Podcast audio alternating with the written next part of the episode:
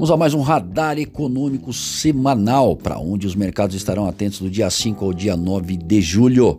É a ampla assessoria em câmbio se antecipando e trazendo os eventos mais importantes da semana. Vamos começar aí pelo Brasil, onde temos o Boletim Foco saindo na próxima segunda-feira, às 8h30 da manhã, junto do PMI do setor de serviços em junho, esse medido pelo IHS Market, que sai às 10 horas. Na terça-feira é a vez dos indicadores antecedentes de emprego em junho.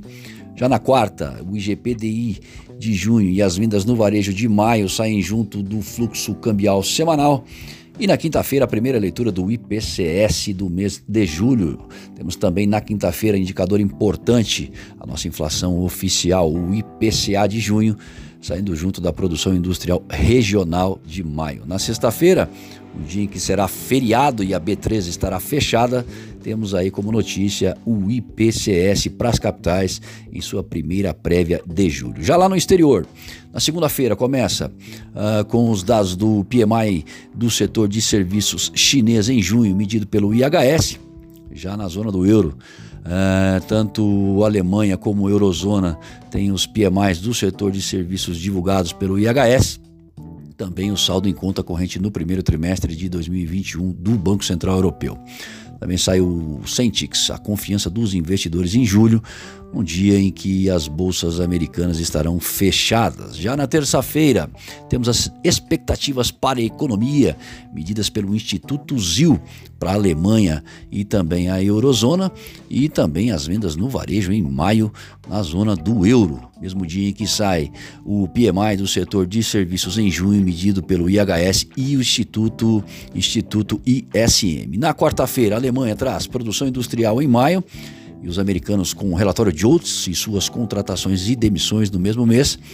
Um dia muito importante, já que às 15 horas sai a ata do Fed, documento mais importante da semana que está sendo aguardado pelos agentes. Na quinta-feira, Alemanha trazendo aí balança comercial e balanço de pagamentos em maio, junto com o documento de política monetária do Banco Central Europeu outro importante documento sendo divulgado nesta semana que está chegando. Uh, também na quinta-feira temos os pedidos de seguro-desemprego americano saindo, junto com o crédito ao consumidor, e à noite é a vez dos chineses trazer aí a sua inflação ao consumidor e ao produtor em junho. Já na sexta, os alemães trazendo a produção industrial em julho e a Lagarde, presidente do BCE, participa de um painel de digitalização. Os americanos encerram a semana com estoque no atacado em maio.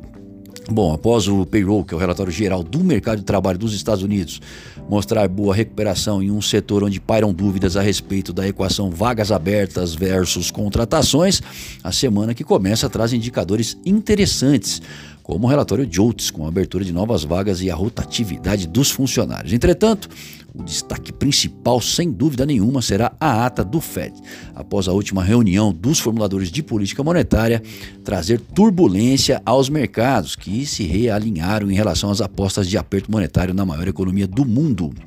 O que antes era esperado para 2024, agora foi antecipado para o ano de 2023, talvez até antes disso, a depender do comportamento do mercado de trabalho americano e a sua inflação. Atenção direcionada ao debate sobre a redução de compra de títulos e ao momento em que o FONC pretende elevar o juro por lá. O BCE, que é o Banco Central Europeu, é outro que também trará sua declaração de política monetária durante uma semana em que temos feriado na sexta-feira que deixará a B3 fechada. Até lá, outros indicadores relevantes inflacionários saem, como a inflação ao consumidor e ao produtor na China.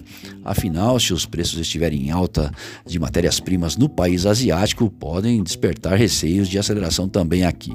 Aliás, falando em Brasil, a semana reserva as vendas no varejo em maio e a nossa inflação oficial, o IPCA de junho. A atividade no setor de serviços na zona do euro Estados Unidos, Brasil e China, os dois últimos já na segunda-feira, serão observados. Fica como pano de fundo o plano de infraestrutura do governo americano e é possível que, devido ao feriado ser próximo ao final da semana, a cautela seja maior por parte do investidor quanto mais se aproximar a data. Se você quiser saber mais sobre os nossos produtos e serviços, então acesse o nosso site amplaassessoria.com.br e confiram. Muito obrigado a todos e uma excelente semana.